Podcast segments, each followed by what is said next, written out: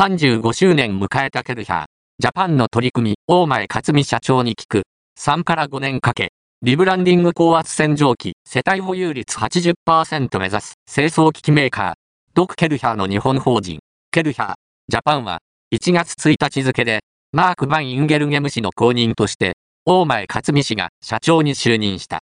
2023年に、創立35周年を迎えた同社。大前新社長に、現在の取り組みと今後の展望を聞いた。